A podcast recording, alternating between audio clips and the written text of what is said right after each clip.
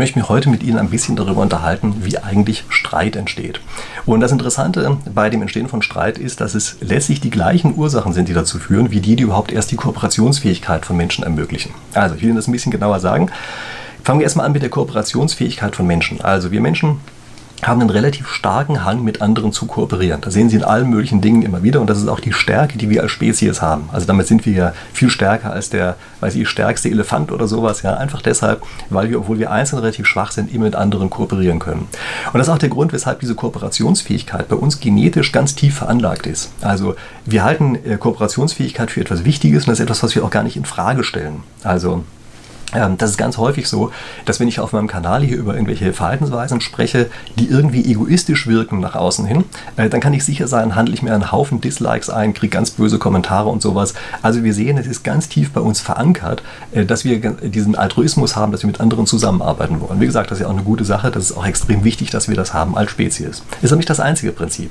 Das andere Prinzip, was wir haben, ist natürlich Egoismus. Also ich kann Ihnen jede Menge Beispiele sagen und Sie werden sie auch einfach selber kennen, wo wir im Kleinen wie im Großen immer wieder einfach Egoismus walten lassen. Also das sind solche Dinge, vielleicht, weiß nicht, da haben sie im Büro so eine Dose stehen, äh, wo man sich irgendwelche Plätzchen oder sowas rausnehmen kann und ein bisschen was dafür bezahlen soll, freiwillig natürlich. Und mh, hm, vielleicht machen sie das im einen oder anderen Fall nicht. Also keine Ahnung, ob sie das tun. Ähm, ich habe mich dabei schon mal erwischt, wie ich an irgendeinem Wochenende oder sowas saß ich im Büro und habe das blöde Plätzchen hier, das kann ich mir jetzt auch so nehmen. Also so ein bisschen diesen Egoismus, den hat man schon und Sie merken das auch bei Erbschaftsstreitigkeiten beispielsweise, ja, dass also Leute auf einmal, wenn es um Geld geht, eben anfangen, tatsächlich doch relativ stark an sich zu denken. Aber es ist eben nicht das einzige Prinzip. Wir haben beide. Ja? Also wir haben sowohl, sowohl, diesen Altruismus, den ich zuerst genannt habe, als auch diesen Egoismus, der eben auch tatsächlich zum großen Teil bei uns einfach genetisch mit drinsteckt und den wir auch nicht überlebt hätten. Wie schaffen wir das jetzt eigentlich, dass diese Balance zwischen den beiden bestehen bleibt? Und wir schaffen das dadurch, dass wir ein drittes Prinzip haben. Und dieses dritte Prinzip ist, dass wir abweichendes Verhalten vom, vom kooperativen Verhalten, abweichendes Verhalten, dass wir das bestrafen. Ja? Also wenn wir jemand anders dabei beobachten, wie er in einer Situation, in der er eigentlich kooperieren sollte, es nicht tut, dann auf einmal werden wir stinksauer darüber und sind bereit, sofort richtig drauf zu hauen. Ich kann Ihnen dazu auch ein anderes Beispiel sagen. Ich habe äh, vor ganz kurzer Zeit ein Video gemacht, in dem ich gesagt habe, man sollte die Preise in Supermärkten erhöhen, um Hamsterkäufe zu verhindern.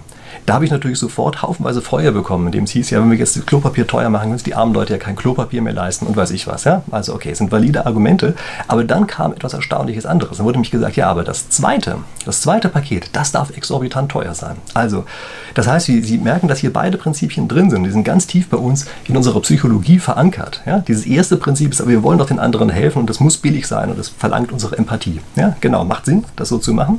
Und dann heißt es aber auch, ja, aber abweichendes Verhalten davon. Ja, also wenn einer zu viel kauft, das darf nicht sein, dann hamstert er. Dann auf einmal darf man den Preis für das zweite Päckchen Klopapier ganz extrem stark erhöhen, um denjenigen zu bestrafen, der eben sowas Böses macht, was nicht solidarisch ist. Ja? Merken Sie, sind alle drei Prinzipien drin. Ja? Das eine Prinzip ist der Hamster, der zu viel nimmt. Das nächste Prinzip ist, dass man sagt, man darf aber dafür nicht die Preise erhöhen. Ja? Das ist Altruismus. Und das dritte Prinzip ist, ja, aber den zu bestrafen, der gehamstert hat, das geht klar. Ja? Also die ganzen drei Prinzipien äh, sind da drin. Und diese drei zusammengenommen, die sorgen eben dafür, dass wir unsere Kooperationsfähigkeit haben. Und jetzt passiert was Erstaunliches, nämlich wie wird dieses dritte Prinzip eigentlich umgesetzt, dieses Bestrafungsprinzip? Das wird so umgesetzt, dass wir von einem bestimmten Verhalten plötzlich umschalten. Also während wir vorher eigentlich nett zu dem anderen waren, ähm, schalten wir um und sagen, nein, jetzt bist du aber von der Norm abgewichen, also von dem gewünschten Verhalten, ja, Norm war hier falsch, von dem gewünschten Verhalten abgewichen ähm, und deshalb darf ich dich jetzt bestrafen. Diese Bestrafung erfolgt, indem wir jetzt auf einmal Dinge tun, die normalerweise sozial nicht akzeptiert sind. Also wir brüllen den anderen an oder sowas. Ja, oder weiß ich, posten plötzlich Sachen, Bilder von ihm im Internet oder sowas, weil jetzt dürfen wir ihn bestrafen. Ja, also so funktioniert das äh, mit dieser Bestrafung. Also wir haben einen Referenzpunkt, bei dem wir sagen, so ist es richtig. Und wenn der andere davon abweicht, dann gibt es diese Bestrafung obendrauf. Jetzt gibt es ein Problem. Es gibt nämlich das Problem, dass dieser Referenzpunkt bei dem anderen möglicherweise nicht der gleiche ist. Stellen Sie vor, der eine sagt, hier ist richtig und der andere sagt, da ist richtig. Also der eine sagt, ein Päckchen Klopapier ist richtig, der andere sagt, nee, zwei Päckchen Klopapier sind richtig. Jetzt sagt der hier, der da war böse.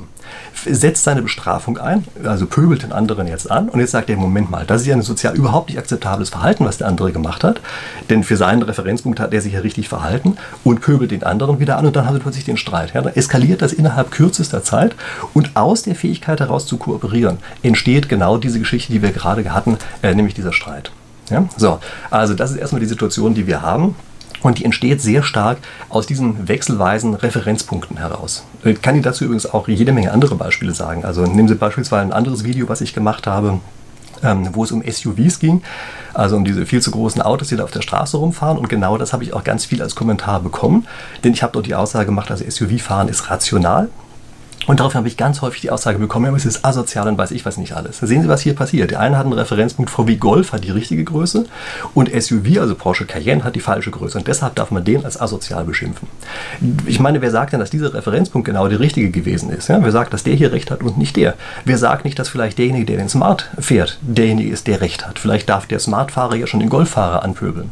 Ja, und Sie merken, das entsteht eben aus einem unterschiedlichen, aus einem unterschiedlichen Referenzpunkt heraus, dass dieser Streit plötzlich dabei losbricht.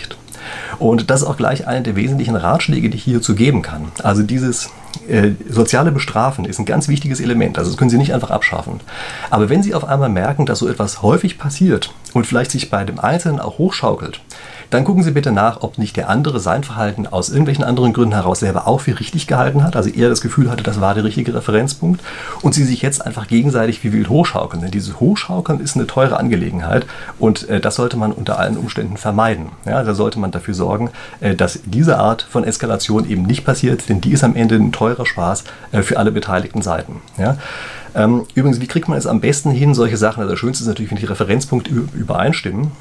Und wie kriegt man das am besten hin? Das kriegt man dadurch hin, dass man eine ähnliche Sozialisierung hinter sich hat. Ja, das können schon ganz winzige Kleinigkeiten sein. Also auch wieder ein weiteres Beispiel aus dem Straßenverkehr. Wenn Sie als Frankfurter in München fahren, haben Sie wahrscheinlich das Gefühl, dass die Münchner unglaublich aggressiv fahren. Also mir zumindest geht es so. Und mir ist dann aber irgendwann mal aufgefallen, das tun die gar nicht, sondern die ähm, fahren in bestimmten Punkten ganz einfach anders. Also beispielsweise fahren die an einer anderen Spur dicht an einen heran, relativ schnell und dicht, lassen einen dann aber rüber.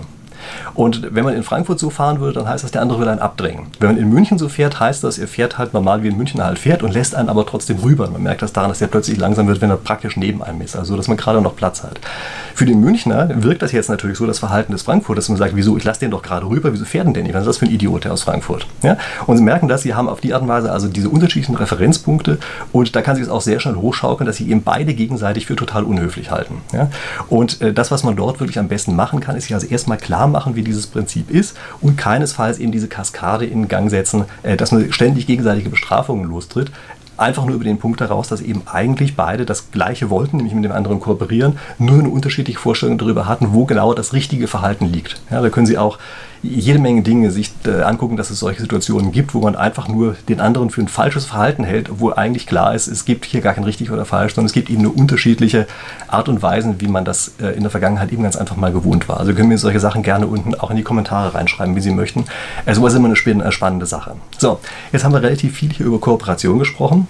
Ich muss darauf hinweisen oder möchte darauf hinweisen, dass die Idee von diesem Video eigentlich von einem anderen YouTuber kam, nämlich von Elisha Benner, der betreibt einen Kanal, der heißt Alltagspsychologie. Der hat mich also auf diese Idee gebracht. Äh, wir haben gesagt, kooperieren wir doch mal und indem wir kooperieren, machen wir einfach ein Video über die Kooperation.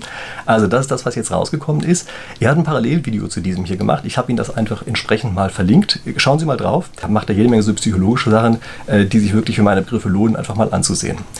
So, und jetzt äh, kommt das Übliche. Jetzt wollen Sie natürlich mit mir kooperieren. Jetzt kommt aber nicht ganz das Übliche, nämlich ähm, ich habe einen Instagram-Account seit einiger Zeit, seit sehr kurzer Zeit, der jetzt auch eine, aber aktiv wird, ja, der seit kurzer Zeit aktiv ist. Also wenn Sie mir dort folgen, freut mich das besonders, denn ich merke, dass man dann noch auf ganz andere Weise miteinander interagieren kann. Ansonsten den Kanal hier haben Sie hoffentlich sowieso schon abonniert, denn Sie wollen bestimmt in den nächsten Tagen mein nächstes Video sehen, denn das kommt ja dann in nicht allzu langer Zeit in der Zukunft raus. Okay, ich freue mich, Sie da wiederzusehen und dann bis dann.